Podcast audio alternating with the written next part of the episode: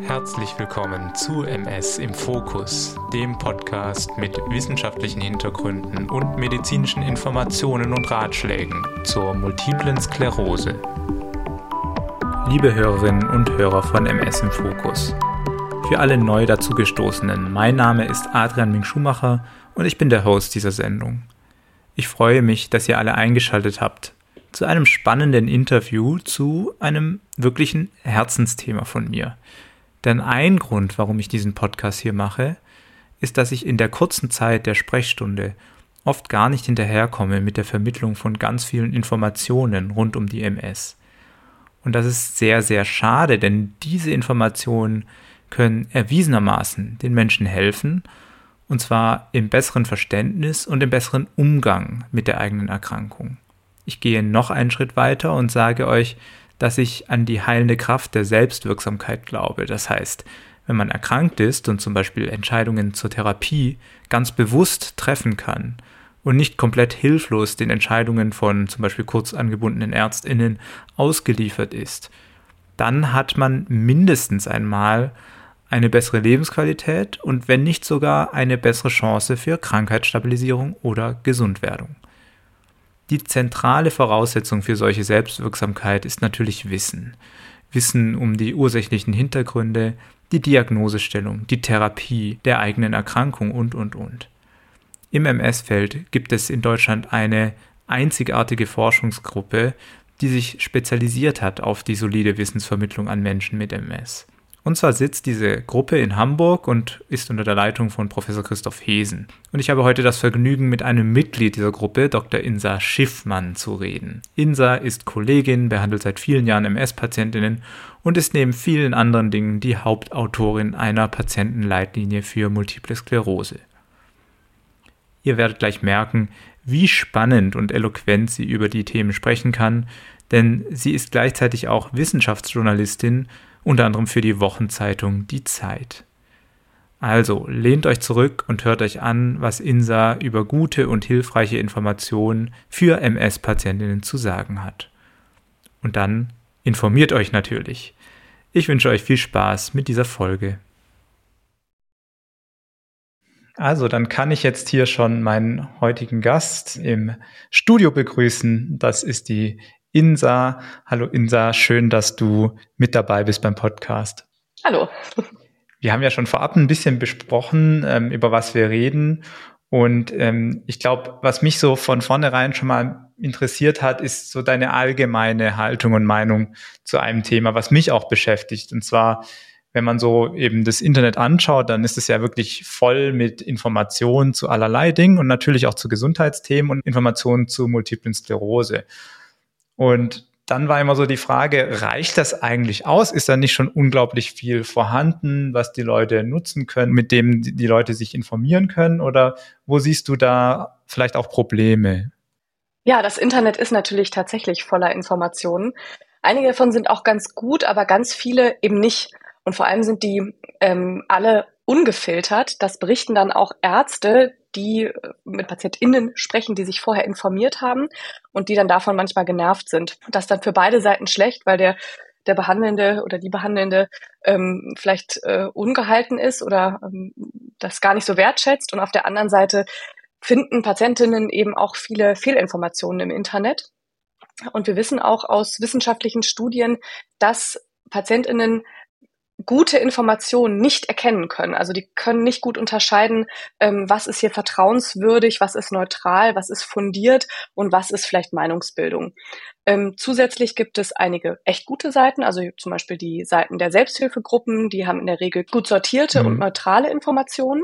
Aber auch da ist es oft verkürzt. Das heißt also, da gibt es eine gute Übersicht. Ähm, aber wenn sich ein Patient oder eine Patientin mit einer Fragestellung wirklich beschäftigen möchte, und das ist ja ähm, bei MS, bei viel, ganz vielen Fragestellungen ähm, ganz schön komplex, dann kommt man meistens nicht so weit. Mhm. Wir haben zum Beispiel mal äh, in unserer Arbeitsgruppe, ich arbeite für Professor Christoph Hesen in Hamburg und der hat sich so zum ja, zum Lebensziel gemacht, Patienten gut zu informieren und zu empowern. Deswegen haben wir ganz viele Studien, die sich so mit dem Thema Informationsvermittlung beschäftigen. Und dann haben wir mal eine Website zum Thema Bedeutung der MRT bei MS gemacht. Mhm. Und ähm, in der Studie haben wir eine Kontrollwebsite benutzt. Das heißt, es gab eine Website, die hatten wir selber erstellt mit eben ganz tollen, innovativen äh, Informationen. Und dann wollten wir als Placebo sozusagen einmal die Informationen, die man frei verfügbar im Internet findet, übers MRT auf den Selbsthilfeseiten ähm, für MS zusammensammeln und das dem gegenüberstellen, damit man eben eine aktive Kontrolle in dieser Studie machen kann. Und das war echt erschreckend, weil im Endeffekt stand übers MRT so ein bisschen, ja, das ist laut, das dauert 20 Minuten, man sieht Läsionen im MRT, und das war's dann eigentlich auch. Und damit kann man natürlich eigentlich bei einem Arzt-Patienten-Gespräch bei den relevanten Fragen, ja, was bedeutet eine neue Läsion? Äh, muss ich eine Therapie anfangen? Ähm, da kann man gar nicht mitsprechen. Mhm. Und ähm, so ist das eben in, für ganz viele Bereiche. Das heißt, es gibt ganz viel, aber oft ist das nicht gut sortiert und oft auch nicht ausreichend für die Patienten, die sich wirklich informieren möchten in der Zukunft vielleicht sogar auch generiert durch irgendeinen Computer, irgendeine künstliche Intelligenz, wer weiß. ja, genau. ähm, Die werden vielleicht sogar besser als das, was es jetzt gibt. total. Naja, also relevanter Punkt. Und ähm, du hattest es ja schon angesprochen, wenn wir MedizinerInnen uns ähm, informieren möchten, dann haben wir auch so ein bisschen die gleichen Probleme. Also wir müssen sortieren, so was, was ist valides und was, was nicht, welcher Quelle traue ich, welcher nicht. Und für viele ist es dann zumindest schon mal sehr, sehr einfach, weil sie ähm, einfach sagen, ja, als erstes lese ich mal die Leitlinie zu diesem Erkrankungsbild. Ne? Ähm, die sind uns allen bekannt, aber Patienten tatsächlich eigentlich gar nicht so. Und deswegen, ähm, vielleicht kannst du das mal kurz erklären. Was, was ist denn eine Leitlinie? Ähm, wie kommen die zustande und was sollen die bezwecken? Ja, Leitlinien, das sind Handlungsempfehlungen, die von ExpertInnen zu einem bestimmten Thema, einer bestimmten Erkrankung erstellt werden. Ähm, das heißt, da setzen sich dann ganz viele ExpertInnen zusammen. Das muss immer eine interdisziplinäre Runde sein. Also es darf jetzt für MS zum Beispiel, können da nicht nur deutsche Neurologen sitzen, sondern zum Beispiel waren da eben auch Patientenvertreterinnen dabei, Gynäkologen, also Frauenärzte. Das heißt, alle, die Expertise in dem Feld haben, die setzen sich da zusammen und diskutieren die Datenlage ähm, und erstellen dann Empfehlungen, die ich als Ärztin oder du als Arzt ähm, lesen kannst für ganz kleinteilige Situationen. Ähm, und da steht dann drin, wenn das und das auftritt, wenn der Patient oder die Patientin das und das mitbringt, dann empfehlen wir, das und das zu machen. Und ähm, da steht dann auch wirklich ein Grad der Evidenz drin. Also in jeder Empfehlung ähm, ist quasi kodiert mit der Sprache, wie sicher wir uns sind, als Expertinnen, dass das jetzt eine gute Empfehlung ist, nämlich in den Worten kann, sollte und soll. Das heißt, kann ist quasi die schwächste ähm, e-, Evidenz, also der schwächste Empfehlungsgrad und soll ist dann der, der stärkste Empfehlungsgrad. Da gibt's ähm, Definitionen für, was das genau bedeutet, aber ich glaube, das kann man sich eigentlich aus, der, aus dem Sprachgebrauch auch so ein bisschen erschließen. Ähm, Wichtig ist dann noch, dass ähm, Leitlinien, das sind keine Gesetze und mhm. das sind auch nicht, äh, ist auch nicht unbedingt sozusagen die letzte Cola in der Wüste, ähm, sondern die sind auch nochmal in drei Kategorien eingeteilt, die ähm, nach der Verlässlichkeit sozusagen sortiert sind. Das heißt, die heißen S1, S2 und S3. Ähm, eins bedeutet dann erstmal nur, da haben Experten quasi so ein bisschen gesprochen und haben so informell sich irgendwie geeinigt. Ähm, S2 bedeutet dann, dass ExpertInnen sich zusammengesetzt haben und einen Konsens gefunden haben, also ganz offiziell sozusagen eine ähm, gemeinsame Empfehlung am Ende aussprechen. Und S3 bedeutet, ist die, die, beste Klasse sozusagen der Leitlinien. Ähm, da fußen die Ergebnisse der Diskussion auf sehr vielen sehr guten Studienergebnissen. Das heißt also, ähm, da ist man sich, ähm, da muss man gar nicht lange drüber diskutieren. Da hat man aus der Wissenschaft die meisten Fakten schwarz auf weiß. Und ähm, in bestimmten Fächern, da sind diese S3-Leitlinien verbreitet, also zum Beispiel die Onkologie, also in der äh, Krebsheilkunde, weil da, und das ist jetzt ein bisschen makaber, das so zu formulieren, aber da sind die Endpunkte ziemlich klar. Mhm. Nämlich, wenn ein Medikament zum Beispiel ähm, auf den Markt kommt oder getestet wird in einer Studie, wo es um eine Krebserkrankung geht, dann ist der Endpunkt ganz oft tot oder nicht tot. Ne, da gibt's gar keinen Spielraum, das ist ein ganz harter Endpunkt. Mhm. Ähm, bei der MS, da ist das anders. weil da gibt es, ähm, das ist ja eine, eine chronische Erkrankung, eine langfristige Erkrankung, bei der es sehr unterschiedliche Verläufe gibt und wo man eigentlich alle Patientinnen 30 Jahre beobachten müsste, um wirklich zu sagen, zum Beispiel funktioniert diese Immuntherapie. Das hat man natürlich nicht. Und deswegen gibt es viele Studien, die unterschiedliche Behauptungen aufstellen. Also mhm. es gibt Studien, die sagen, ähm, Immuntherapien senken langfristig das Risiko für äh, Beeinträchtigungen. Aber es gibt auch Studien, die zeigen, dass die keinen Unterschied machen. Und deswegen ist bei MS sehr viel mehr Interpretationsspielraum. Und deswegen ist bei ähm, der MS-Leitlinie auch ähm, keine S3-Leitlinie möglich, sondern es ist eine sogenannte S2K-Leitlinie, sehr technisch. Aber es bedeutet, es gab eben eine formelle Konsensfindung. Es gibt Studien, auf denen das basiert, aber ähm, da sind eben ähm, auch viele Erfahrungswerte und viel Interpretation und die Studienergebnisse sind nicht so, dass man da immer eine ganz definitive Antwort rauslesen kann. Mhm. Ja, voll schön, wie du es erklärt hast. Ich, wenn man das auch so ein bisschen mitbekommen hat, sozusagen hinter den Kulissen, diese S2K-Leitlinie ist ja, glaube ich, vor zwei Jahren rausgekommen ungefähr. Ähm, und da, also erstens war das wahnsinnig viel Arbeit für echt eine, einen Haufen an Beteiligten. Ähm, und dann im Nachhinein gab es auch noch sehr, sehr viel Disput sozusagen in den Fachkreisen darüber und ähm, Lagerbildungen und alles. Also das ist schon eine große Sache und sehr, sehr wichtige Sache. Das ist jetzt nicht nur so ein paar NeurologInnen ähm, beim Bier, die irgendwie ähm, versuchen, mal so ein bisschen was zusammenzutragen, was sie anekdotisch erfahren haben, sondern da geht es schon ums große Ganze. Und dementsprechend vertrauen wir ähm, eben diesen Leitlinien aber schon in vielerlei Hinsicht. Und dann hast du aber was sehr, sehr Interessantes gemacht und äh, ein, ein ganzes Team von Leuten, nämlich ihr habt dieses Konzept übertragen, um es für Patienten zugänglich zu machen, eine Patientenleitlinie erstellt. Was versteht man jetzt darunter? Ja, ähm, also erstmal noch zu dem, zu dem Thema Leitlinie. Ähm, da hast du schon einen wichtigen Punkt angesprochen, weil ähm, auch diese Leitlinie, die würde ich jetzt sagen, ist sozusagen the best we've got. Also das ist, da haben sich schon sehr viele, sehr wichtige Stimmen zusammengefunden. Aber ähm, man wird als Patientin durchaus auch in Deutschland ExpertInnen begegnen, die sagen, dass sie nicht übereinstimmen mit den Empfehlungen der Leitlinie das heißt, äh, es gibt tatsächlich Lager, es gibt ähm, auch Menschen oder Ärzte, Ärztinnen, die haben bestimmte Philosophien, aber ähm, die, diese Leitlinie, die jetzt existiert, da kann man sich drauf verlassen und da sind die wichtigsten Dinge festgeklopft und da gab es Menschen, die sehr ähm, Immuntherapie kritisch sind und sehr Immuntherapie befürwortend sind und die haben jetzt eben zusammen den besten Kompromiss gemacht. Mhm. Also die ist schon äh, am Ende ganz gut geworden, aber eben tatsächlich äh, auch weiterhin nicht, äh, nicht überall akzeptiert. Ähm, genau, und was wir dann gemacht haben, ist, ähm, dass wir diese Leitlinie, diese medizinische Leitlinie für Laien übersetzt haben. Ähm, warum haben wir das gemacht? Ähm, das hatten wir eingangs besprochen.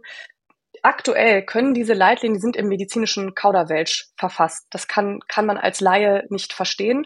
Und wenn man sich weiter informieren wollen würde, in dem Umfang, in dem das in dieser Leitlinie möglich wäre, dann müsste man irgendwelche englischen Originalpublikationen lesen. Das ist natürlich noch weniger möglich.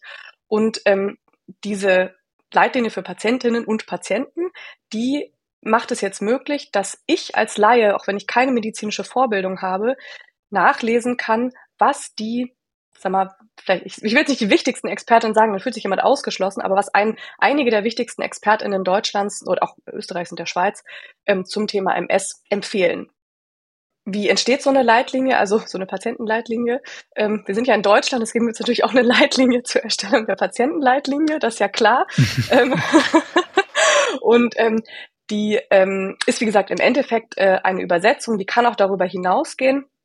Ähm, das Wichtige ist, dass die Inhalte der Leitlinie, der medizinischen Leitlinie, dieser ärztlichen Leitlinie, ähm, die müssen sich in ähm, entsprechender Form in dieser Patientinnenleitlinie wiederfinden. Also mhm. das ist jetzt nicht ein Kontraprodukt dagegen, sondern das ist in unserem Fall ähm, wirklich eine nicht eins zu eins Übersetzung, aber die Empfehlungen, die dort ähm, formuliert werden, die müssen zum Beispiel genau in diesem kann, sollte, soll ähm, Konstrukt bleiben. Also die müssen in dieser Formulierung genau gleich bleiben.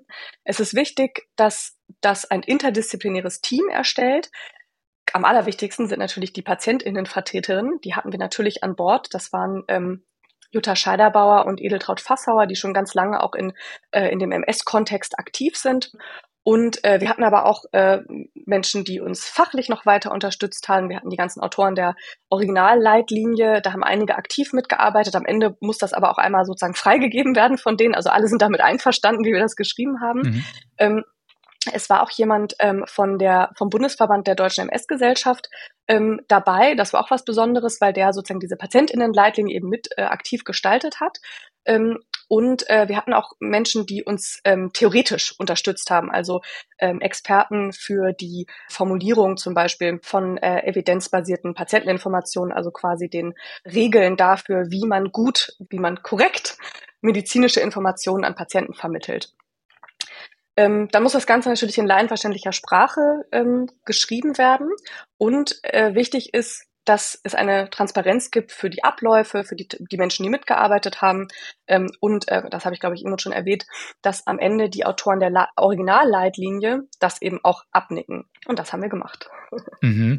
Das klingt nach einer ordentlichen Übersetzungsarbeit im Endeffekt auch.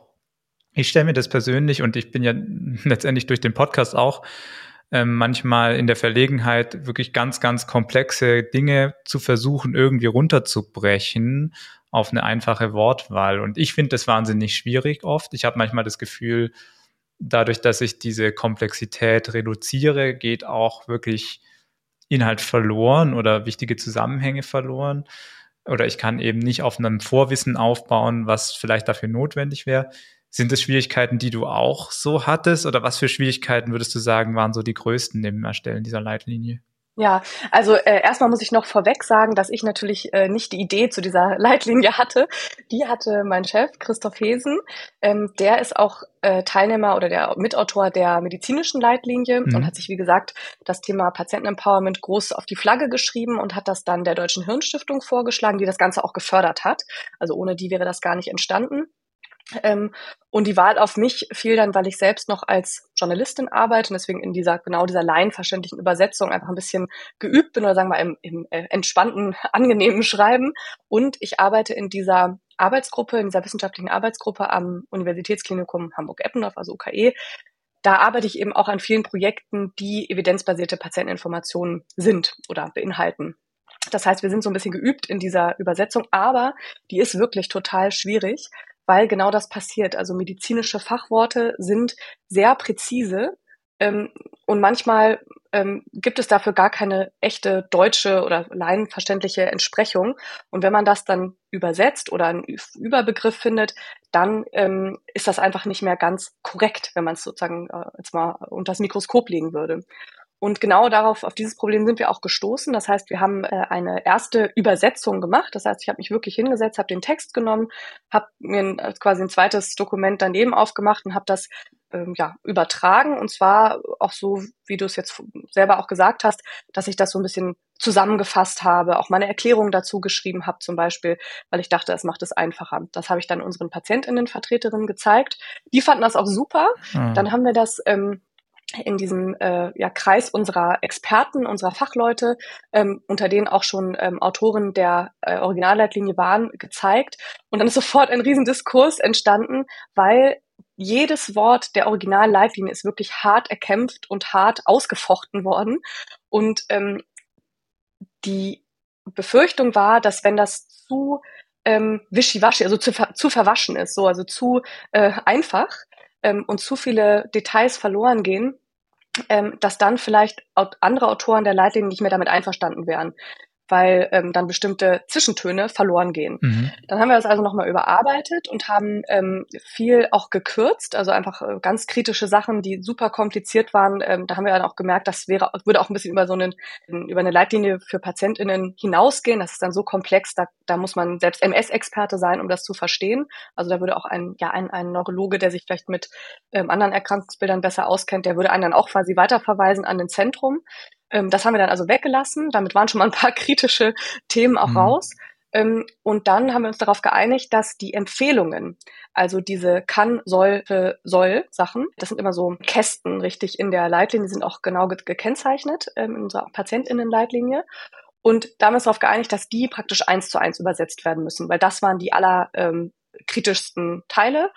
Und ähm, drumherum haben wir dann viele zusätzliche Erklärungskästen eingefügt, wo wir zum Beispiel die verschiedenen Lager einfach benannt haben. Also dass wir dann einen Kasten eingefügt haben, da stand drin, es gibt äh, NeurologInnen, die befürworten dies, es gibt welche, die befürworten das, da ist ein großes Spannungsfeld dazwischen, ähm, es gibt Argumente für beide Seiten, dass wir einfach so ein bisschen die Hintergründe erklärt haben und ein bisschen schärfer rausgenommen haben. Das ist aber ja besonders cool, weil es dann ja noch so ein bisschen hilft, ähm, überhaupt diesen Diskurs verstehen zu können, von dem man ursprünglich gar nichts mitbekommen hätte. Ja, ja, Patient. ja, wir hoffen auch so ein bisschen, haben das, den Eindruck, dass diese Patientinnenleitlinie so ein bisschen auch ein Brückenschlag ist zwischen diesen verschiedenen äh, Lagern, weil zum Beispiel eben die, die ähm, Deutsche MS-Gesellschaft da äh, direkt dran mitgewirkt hat, die eben auch immer ähm, eine sehr ja, kritische Stimme ist in dem ganzen Diskurs und äh, die auch die Patientenseite damit gut vertreten hat. Voll. Und ich, also das äh, resoniert total mit mir, weil ich immer denke, dieses archaische Arztprinzip war immer, ja, man, man hat, man hat so eine geschlossene Front und ähm, es gibt sozusagen ein, ein Wissen, was richtig ist und das ähm, überbringt man dem oder der Patientin. Und dass es da ja schon einfach ähm, auch Unklarheiten und Ambivalenzen gibt und auch innerhalb der Fachwelt. Ich finde, das ist, wenn man von Patientenempowerment spricht, ein wichtiges Verständnis, was jetzt da sein muss so langsam, mhm. damit man dann auch eben nicht verwirrt ist oder auch äh, verunsichert, wenn man im Internet eben verschiedene Dinge liest. Ja, oder auch zu, also die Situation haben wir oft, wenn, ähm, also ich arbeite ja auch in einer MS-Sprechstunde ähm, und ähm, Patienten berichten oft, dass ihr niedergelassener Neurologe was ganz anderes sagt, als was wir empfehlen oder dass sie zur Drittmeinung zu uns kommen und wir auch wieder was anderes erzählen als die zwei anderen MS-Experten, mhm. bei denen sie gewesen sind. Und äh, das steckt eben genau dahinter, mhm. dass sozusagen die gleichen Daten von drei verschiedenen äh, NeurologInnen unterschiedlich interpretiert werden können. Und da kann man jetzt auch gar nicht sagen, einer hat recht, sondern jeder hat für sich eben gute Argumente für die ein oder andere Auslegungsweise. Und dann kommt es auch sehr darauf an, was ich als Patientin denn gut und schlecht finde und was mir wichtig ja. ist. Und ähm, dieses Wissen hilft natürlich, selber mitzuentscheiden. Ja. Und in anderen Situationen ist es natürlich auch wahnsinnig entspannt, wenn man einfach nur ein Ja, das soll getan werden, also klare Empfehlungen empfangen kann. Das sind natürlich schon weiterhin die besten und ähm, am einfachsten für alle PatientInnen zu navigieren. Ähm, jetzt die große Frage, was, worüber kann man sich denn informieren in dieser Leitlinie? Ähm, welche Themengebiete werden da abgehandelt? Ähm, wenn ich jetzt MS-Patient bin, wofür ist die wirklich am besten, wenn ich mich informieren will? Ja, also wir in unserer Sprechstunde geben das ganz oft den PatientInnen nach der Erstdiagnose mit. Da ist man oft wirklich verloren und ist auch überfordert von den ganzen Informationen. Das merken wir auch, dass wir da gar nicht so viel ähm, erklären und besprechen können, weil das einfach äh, an einem vorbeirauscht in dem Moment. Mhm. Ähm, das heißt, ich glaube, am ja, am meisten profitieren wahrscheinlich PatientInnen am Anfang der Erkrankung, weil das wirklich ein tolles Mittel ist, um sich einmal umfassend zu informieren. Ähm, das fängt erstmal an bei der Diagnose denken jetzt erstmal, okay, äh, da, warum schreibt man darüber jetzt ein, eine, eine, ein langes Kapitel? Tatsächlich ist das in der ärztlichen Leitlinie eine Tabelle und damit war es das. Mhm. ähm, und äh, bei uns in unserer Patientinnenleitlinie, da ist das, ähm, sind das mehrere Seiten. Und Jetzt fühlen sich vielleicht einige Patientinnen angesprochen, bei denen die Diagnose nämlich nicht so klar war. Also die zum Beispiel erstmal einen Verdacht auf MS als Diagnose erhalten haben und dann irgendwann doch, oder das haben wir auch häufiger mal bei uns in der Sprechstunde, ähm, dass äh, zum Beispiel jemand extern, also äh, im, im, im ambulanten Bereich oder in einer anderen äh, Klinik, die haben die MS-Diagnose schon vergeben und dann kommen die Patientinnen zur Beratung zu uns und wir sagen, na, das ist eigentlich noch gar keine MS-Diagnose, eigentlich nur ein Verdacht auf. Also das ähm, gibt es immer wieder.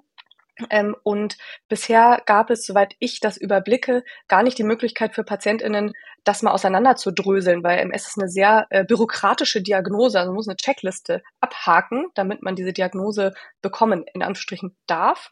Mhm. Ähm, und äh, das haben wir eben in diesen in verschiedenen Szenarien mit ähm, äh, so Icons ähm, erklärt, also immer quasi je nachdem, wie viele Sachen von der Checkliste man erfüllt, dann bekommt man eine Diagnose oder bekommt sie eben nicht. Ähm, das ist also quasi das erste Kapitel. Ähm, dann geht es um das Thema Schübe. Also erstmal, wie wird ein Schub behandelt? Es wird grob erklärt, was ist ein Schub, weil das, das ist natürlich nicht ganz die Aufgabe von so einer Leitlinie, quasi die ganz, äh, die Grundlagen so zu erklären. Ähm, das heißt, ganz kurz wird einmal erklärt, was ist eigentlich ein Schub und dann, wie wird der behandelt und wann muss man das eigentlich machen? Was bringt das eigentlich? Weil nicht jeder Schub muss behandelt werden und auch nicht jeder Schub kann behandelt werden. Ähm, und da steht dann auch drin, was passiert, wenn eine, die erste Therapie, die normalerweise ein Cortisonstoß ist, wenn das nicht ausreichend wirkt, ähm, was es dann noch für Möglichkeiten gibt, weiterzumachen. Mhm. Und äh, der nächste Teil ist dann der größte, nämlich die Immuntherapien.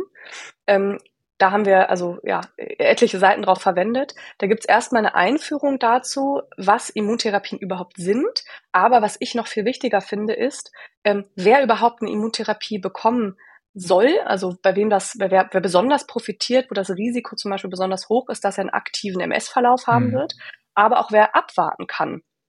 Wer also nicht unbedingt sofort mit einer Therapie starten muss. Voll. Das ist eine von diesen sehr kritischen Fragen, ähm, die ähm, für viel ähm, Diskussion gesorgt haben, ähm, weil es gibt Menschen, also äh, es gibt Neurologen, die empfehlen, immer sofort eine Immuntherapie beginnen und es gibt auch andere, die sagen, man kann absolut abwarten und nur unter den und den Bedingungen sollte man starten. Ähm, das ist auch nicht ganz so einfach wie jetzt, ich nehme wieder jetzt mal das, das Beispiel Krebs, also bei einer Krebsdiagnose, äh, da sind die Regeln eigentlich sehr klar. Da ist meistens die Empfehlung Chemotherapie zum Beispiel. Da gibt es gar keine Diskussion. Ähm, dann vielleicht noch kommt drauf an, noch bestrahlen, was auch immer oben drauf, aber so, da ist sozusagen kein, äh, gibt es gar kein Wenn und Aber. Und bei einer MS ist das aber gar nicht so. Da gibt es, da ist es viel komplizierter, wann das sinnvoll ist und wann nicht. Und ähm, das haben wir da einmal erklärt, ähm, welche Regeln und Empfehlungen es da eigentlich gibt. Und dann werden die verschiedenen Therapien erstmal vorgestellt. Das heißt, dann gibt es so eine kleine Übersicht darüber, was es gibt. Und dann gibt es so einen kleinen Abschnitt, wo jede Immuntherapie einmal kurz vorgestellt wird, was das ist, so grob, wie das wirkt, äh, welche Nebenwirkungen das hat.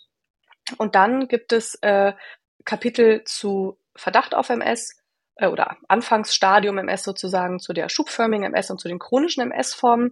Und da wird dann eben auch genau gesagt, äh, mit welcher Therapie sollte man beginnen, äh, wie was passiert, wenn man ähm, trotzdem eine Schubaktivität zum Beispiel hat. Also wann muss man wechseln und zu was sollte man wechseln? Also ich, ich sage jetzt, wenn ich spreche, dann nutze ich manchmal muss und sollte und kann. Das sind jetzt nicht die Empfehlungen der Leitlinie. Das ist nur mein, mein, mein normaler Sprachgebrauch. Ähm, also nicht das hier jetzt als klare Münze nehmen, ähm, sondern lieber in der Patientinnenleitlinie nachlesen. Und äh, dann gibt es auch einen äh, Teil darüber, wann man mit der Therapie pausieren oder auch aufhören kann. Das ist nämlich etwas, was eigentlich äh, ganz oft ja nicht so wirklich eine Rolle spielt in den Beratungen.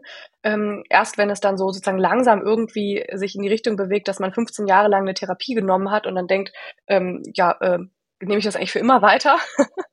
ähm, das wird also auch äh, besprochen, wobei das ja auch eins von den sagen wir, kontroversen Themen ja, gibt. Auch da gibt es äh, Neurologen, die werden sicherlich sagen, bis zum Ende weiternehmen sozusagen. Man äh, wird quasi mit der Immuntherapie begraben ähm, und andere, die ähm, viel lockerer sind und die das viel früher beenden würden. Und ähm, dann gibt es noch besondere Patientengruppen, für die einfach nicht die gleichen Regeln gelten wie, sagen wir mal, ich sag mal, den Standardpatienten oder die Patientin. Ähm, das sind ältere, und das ist jetzt gemein, weil in der MS-Welt gilt man ab 50 als alt. ähm, aber wir wissen eben aus Studien, dass Immuntherapien besonders gut wirken bei PatientInnen, die jung sind, die die Erkrankung seit kurzer Zeit haben, die eine hohe Schubaktivität haben. Und die Wirksamkeit verliert sich im Alter und irgendwann gibt es, da gibt es aber eben auch, auch wie zu vielen anderen Themen, gibt es da keine sehr guten, belastbaren Studien. Aber die Studien, die wir haben, die geben Hinweise, dass Patientinnengruppen, die eine Immuntherapie weiternehmen versus keine nehmen in dem Alter, meistens dann einen gleichen Verlauf haben. Also, mhm. dass es dann keinen Unterschied macht, ob man eine Immuntherapie einnimmt oder nicht. Das heißt, äh, ab dem Alter muss man, spätestens dann muss man einmal kritisch hinterfragen, ist eine Immuntherapie sinnvoll oder nicht. Das gleiche gilt für Kinder. Also auch für Kinder gibt es natürlich andere Therapien, die zugelassen sind, äh, andere ähm, Regeln, nach denen das sinnvoll ist oder nicht. Ähm, generell haben Kinder eine bessere Regenerationskraft zum Beispiel, ähm, aber bestimmte Therapien sind eben einfach gar nicht zugelassen.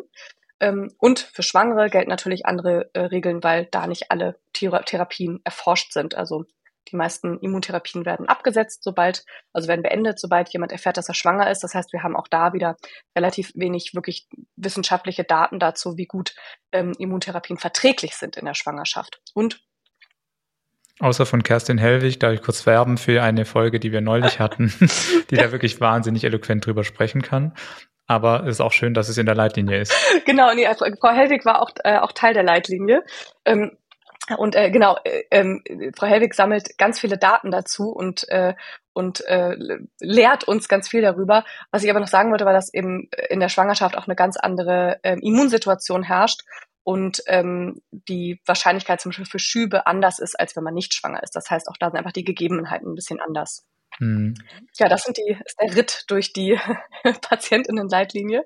Und am Ende sind dann noch ähm, weiterführende Quellen und auch nochmal Hinweise auf die Rechte, die Patienten haben und ein Glossar, wo nochmal ja, wissenschaftliche Begriffe zum Beispiel ähm, oder medizinische Begriffe nochmal erklärt werden. Mhm. Welches äh, Kapitel ich in der Ärzteleitlinie sehr toll finde, ähm, wobei ich da auch manchmal denke, ja, es wäre schön, wenn da einfach noch mehr stehen würde, ist der Umgang mit ähm, Begleitsymptomen von der MS und also symptomatische Therapien. Das ist jetzt aktuell noch nicht vertreten. Ist das richtig? Genau, also wir haben uns in der in dem ersten Aufschlag sozusagen ähm, darauf geeinigt, dass wir die Immuntherapien, also als Hauptthema übersetzen werden. Das war schon ein riesengroßer Umfang, den wir da ähm, auch ganz schön am Ende zusammen kondensiert haben. Aber es ist uns allen, äh, also allen ähm, Hauptakteuren sozusagen von dieser Patientinnenleitlinie, auch der Hirnstiftung, ist das ein großes Anliegen, diese symptomatischen Therapien auch zu übersetzen.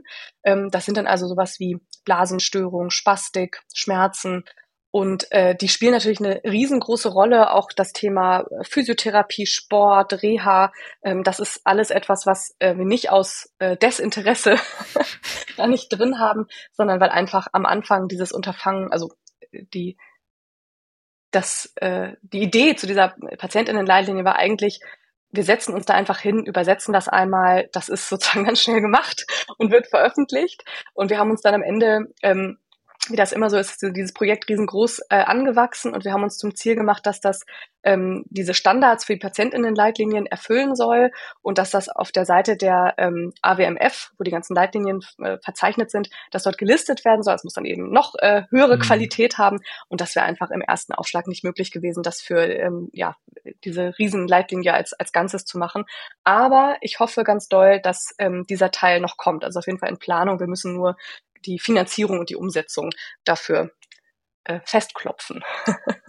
Da kann ich nur die Daumen drücken, weil eben, wie gesagt, das ist super wichtig und entspannend für alle Beteiligten. Aber ich bin mir sicher, ihr bekommt es irgendwann hin. Also wir freuen uns drauf. Ähm, jetzt möchtest du dein Leben lang nicht nur ähm, Leitlinien für PatientInnen machen. Ähm, und du hast ja auch gesagt, du bist äh, auch Journalistin. Ähm, hast du irgendwelche speziellen Gedanken, wie man sich in Zukunft vielleicht besser und effizienter und toller über seine Erkrankung informieren kann als Patient? Wie ist die, was ist deine Vision? Ja, ich glaube, da muss man erstmal noch einen Schritt zurückgehen, ähm, weil da reicht es nicht aus, dass wir äh, noch ganz viele ja, Leitlinien oder ähm, äh, evidenzbasierte ähm, Patienteninformationen erstellen, weil das Wichtigste ist, äh, das ist jetzt so ein bisschen äh, philosophisch, der mündige Patient. Ähm, das heißt, ein großes Hindernis bei der Emanzipation von Patientinnen sind tatsächlich im Moment ähm, die Ärzte, hm. ähm, weil es doch im Moment immer noch so ist, dass die Informationshoheit, die liegt bei den Medizinern. Das ist natürlich auch äh, logisch. Ähm, da studiert man jahrelang für, da lernt man jahrelang für. Äh, und natürlich hat man da einen riesengroßen Wissensvorsprung, der auch von PatientInnen niemals aufgeholt werden kann.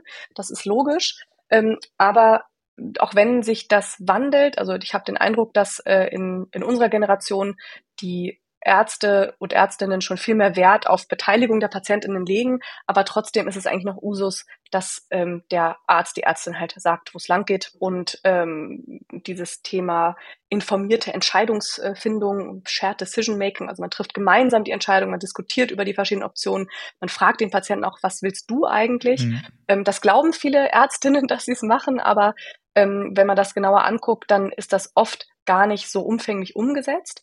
Und das Verrückte ist, dass selbst erfahrene Ärztinnen die Wünsche und Bedürfnisse ihrer Patientin, auch wenn die die schon ganz, ganz lange kennen, falsch einschätzen. Ich glaube, da muss man sich manchmal auch selbst an die eigene Nase fassen. Man ist manchmal schon überrascht, ähm, dass ein Patient, wenn man dem oder der ähm, Optionen erzählt und man selber eigentlich weiß, oh, ich würde jetzt das wählen, ähm, dass die Patienten sich manchmal für einen selber auch man würde es vielleicht dann sogar unklug nennen. Also man würde sagen, ach, das ist jetzt gegen meine Empfehlung ähm, entscheiden. Aber man muss als Arzt oder als Ärztin eben akzeptieren, dass jeder das Recht hat, ähm, eine Entscheidung so zu treffen, wie es für ihn am besten ist. Und man darf sich auch als Patientin gegen eine Krebstherapie entscheiden, wenn man, also hm. Äh, in meiner Welt wäre es so, wenn man alle Optionen kennt und genau versteht, ähm, was es bedeutet, wenn man Option A, B oder C nimmt. Und das heißt, das, was ich glaube, was als erstes kommen muss, bevor wir tolle Informationen zur Verfügung stellen, ist, dass PatientInnen ähm, empowered werden, wie das schöne Wort ist. Ich habe über die ganze Zeit überlegt, wie man das besser formulieren kann, aber dass PatientInnen wissen, sie haben das Recht auf Informationen, sie haben das Recht darauf, dass ihnen alle Optionen ähm, erzählt werden. Es ist ihr Körper, es ist ihre Gesundheit und wenn ein Arzt oder eine Ärztin dazu nicht bereit ist, sondern ähm, pampig irgendwie sagt, ja, ich habe doch jetzt irgendwie gesagt, du sollst das und das machen, ähm, dann lieber noch mal eine Zweitmeinung holen. ähm, und das Ganze ist ja mittlerweile sogar ähm, ge ja, gesetzlich festgelegt, nämlich im Patientenrechtegesetz. Mhm. Ähm, eine ganz tolle Errungenschaft der letzten Jahre. Und das, das finde ich genau, äh, genau solche Formate wie dieser Podcast, die geben ja Patienten auch sowas an die Hand, dass sie merken, ich, ich bin nicht alleine, ich bin mit vielen anderen Betroffenen, sitze ich in einem Boot und um mich geht es hier und nicht darum, dass das Ego des Arztes gewahrt wird. Und ähm, ja, und wenn das geschafft ist, also dass Patienten sich dann auch trauen, ähm, äh, ihre Meinung zu sagen, auch trauen nachzufragen und auch sich trauen, vielleicht gegen die Empfehlung von einem Arzt zu entscheiden. Voll. Ähm, dann sind wir da ein Stück schon ein Stück weiter und äh, toll wäre es natürlich, wenn es irgendwann ähm, vielleicht ein ja, Zertifikat gäbe oder so, wo man drauf sieht, äh, dass ähm, eine Information irgendwie geprüft ist. Ein guter erster Schritt ist immer schon, auch den man jetzt schon machen kann, dass zum Beispiel die Selbsthilfegruppen, also die Deutsche MS-Gesellschaft zum Beispiel, ähm, die haben wirklich gute Informationen. Das mhm. heißt, was da gelistet ist, das ist in der Regel einfach von ähm, MS-ExpertInnen irgendwie abgesegnet. Und zum Beispiel kooperieren wir am UKE eben auch viel mit der DMSG und versuchen immer so Lösungen zu finden, dass man unsere ähm, Patienteninformationen, die in Studien dann eben geprüft wurden, deren Richtigkeit auch äh, gesichert ist und bei denen wir auch zeigen, dass die wirksam sind, also dass die wirklich zu einer besseren oder sichereren Entscheidung oder auch vielleicht zu klügeren Entscheidungen führen, also einfach die Patientengesundheit fördern oder auch die Patientenemanzipation. Ähm, dass äh, wir versuchen immer, dass wir die dort zur Verfügung stellen. Das heißt, wenn man Mitglied ist, dass man das dann nutzen kann zum Beispiel. Und ähm, eigentlich gibt es ähm, eben zum Beispiel von unserer Arbeitsgruppe, aber auch von anderen, gibt es schon immer mal wieder solche Projekte, mhm. die sind aber meistens nicht, nicht so einfach verfügbar. Also die findet man als Patient dann auch gar nicht so leicht. Das heißt, ähm, irgend so eine zentrale Sammelstelle und das, da werden eben die Selbsthilfegruppen äh, die, oder Selbsthilfegemeinschaften Gesellschaften, die sind, glaube ich, eine gute Anlaufstelle, ähm, dass die das sammeln und dass man es dort dann suchen kann. Das wäre, glaube ich, eine gute Idee. Aber ich glaube, ja, das Wichtigste ist, dass Patienten erstmal lernen, dass sie das auch dürfen. Absolut. Und jetzt hast du es gerade angesprochen, ihr macht coole Dinge in Hamburg ähm, und eben manchmal würde man sich wünschen, wenn die sich noch ein bisschen mehr verbreiten könnten. Jetzt hat der Podcast zumindest ein paar Hörer. Die könnten wir da noch mit an Bord holen. Gibt es irgendwas, was du gerne den Leuten nahelegen willst, dass sie sich mal anschauen? Oder macht ihr vielleicht irgendein Projekt, wofür ihr aktuell Patientinnen und Patienten braucht, die ja im Rahmen einer Studie mitmachen, wer weiß? Ja, ähm, also wir haben ähm, viele Informationsbroschüren und ähm, Blätter sozusagen äh, auf unserer, auf der Website des UKE. Das heißt, wenn man auf die MS-Sprechstunde geht, dann gibt es zum, zumindest mal frei verfügbar eine aber leider etwas ältere Immuntherapie-Broschüre. Ähm, das kann ich also schon mal empfehlen. Ähm, wir haben Projekte zum Thema MRT verstehen, äh, zur Schwangerschaft und Mutterschaft äh, bei MS und auch dazu, wie Patientenerfahrungen von anderen die eigene Entscheidung beeinflussen. Das sind aber alles Projekte, die im Moment äh, noch nicht veröffentlicht sind, ähm, aber gerne äh, sich bei uns melden. Und äh, ja, wir haben Newsletter zum Beispiel, da wird immer darüber informiert, wenn sowas tatsächlich dann online geht. Mhm. Ähm, und ähm, Werbung machen möchte ich gerne für ein Projekt, das wir ähm, jetzt gerade starten. Und da geht es um das Thema Blase, also die Blasenstörungen bei MS. Ähm, 80 Prozent der MS-PatientInnen. Völlig unterschätzt ja, ja, absolut unterschätzt. Also auch etwas, was, äh, was selten Thema ist in Beratungen. Da muss ich mir auch wieder mir gut selbst aufsetzen. Ähm, oft geht es in Beratungen um Mobilität, vielleicht auch um Fatigue, äh, um äh, Schübe natürlich, um Krankheitsaktivität, aber die Blase geht, geht oft unter. Ähm, 80 Prozent der MS-Patientinnen sind aber im Laufe der Erkrankung irgendwann von diesem Thema betroffen, entweder im, im Rahmen eines Schubs oder auch chronisch und das kann die Lebensqualität wahnsinnig einschränken. Und auch da möchten wir eben so eine Patientenschulung erstellen. Ähm, und da suchen wir im Moment äh, PatientInnen, die irgendwie Probleme mit der Blase haben, diagnostiziert oder nicht diagnostiziert, eine MS oder ein Verdacht auf MS ist dafür dann Voraussetzung, die Lust haben, uns einfach von ihren Erfahrungen zu erzählen. Das heißt, wir wollen erstmal ähm, uns ein Bild davon machen, was Menschen mit MS und Blasenstörung überhaupt, ähm, mit welchen Problemen die überhaupt im Alltag konfrontiert sind und auch, was sie bräuchten, damit es ihnen besser geht. Also wie sie besser behandelt werden könnten, äh, wie sie besser, äh, was für Tipps und Tricks sie für zu Hause bräuchten, ob sie eine Informationsplattform wollen, ob sie Kontakt zu Urologen wollen. Ähm, mhm. Das wissen wir alles noch nicht. Ähm, und wer Lust hat, daran teilzunehmen, der kann eine E-Mail schicken mit ähm, dem Stichwort Blase an msnews.uke.de. Alles klar, verlinke ich in den Show Notes alles. Das ist ja nett. Super, ich glaube, ähm, das sind äh, wahnsinnig hilfreiche Sachen gewesen und ich finde vor allem wahnsinnig empowernde, wie du so schön sagst, Dinge, die wir heute gehört haben. Ähm, ich bin sehr, sehr gespannt, was noch von, von eurer Gruppe kommt. Ich hoffe auch mal ähm, sozusagen mit deinem Kollegen und Chef, dem Christoph Fesen, zu sprechen, beziehungsweise ich habe ihn schon angehauen. Ähm, und das macht dann, er bestimmt gerne. genau. Und dann ähm, werden wir mal sehen. Vielleicht kann ich dann auch irgendwann eben auf diesen zweiten Teil der Patientenleitlinie hinweisen und ähm, du sagst Bescheid, wenn ihr auch zum Thema Blase schon Fortschritte gemacht habt, die wir hier nochmal besprechen könnten. Das mache ich. Und äh, zu, zu guter Letzt, damit die PatientInnen äh, diese Leitlinie auch finden. Ähm, die ist nämlich frei verfügbar, das ist das Schöne an der. Und wenn man die Worte Hirnstiftung, Leitlinie und MS googelt, dann kommt man da auf die Seite der Hirnstiftung, kann sie da runterladen. Super. Und auch die werde ich natürlich in den Show Notes verlinken. Dann wünsche ich dir alles Gute, liebe Insa. Vielen Dank für äh, deine Zeit und dein Wissen. Und dann sehen wir uns wieder. Super, ich danke dir für deine Zeit. Das war es mal wieder für heute bei MS im Fokus. Vielen Dank fürs Zuhören und vergesst nicht, eure Themenwünsche an info@mspodcast.de zu schicken. Ich gehe wirklich darauf ein.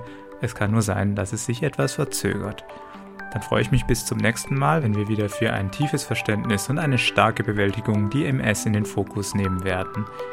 Alles Gute und bis dann.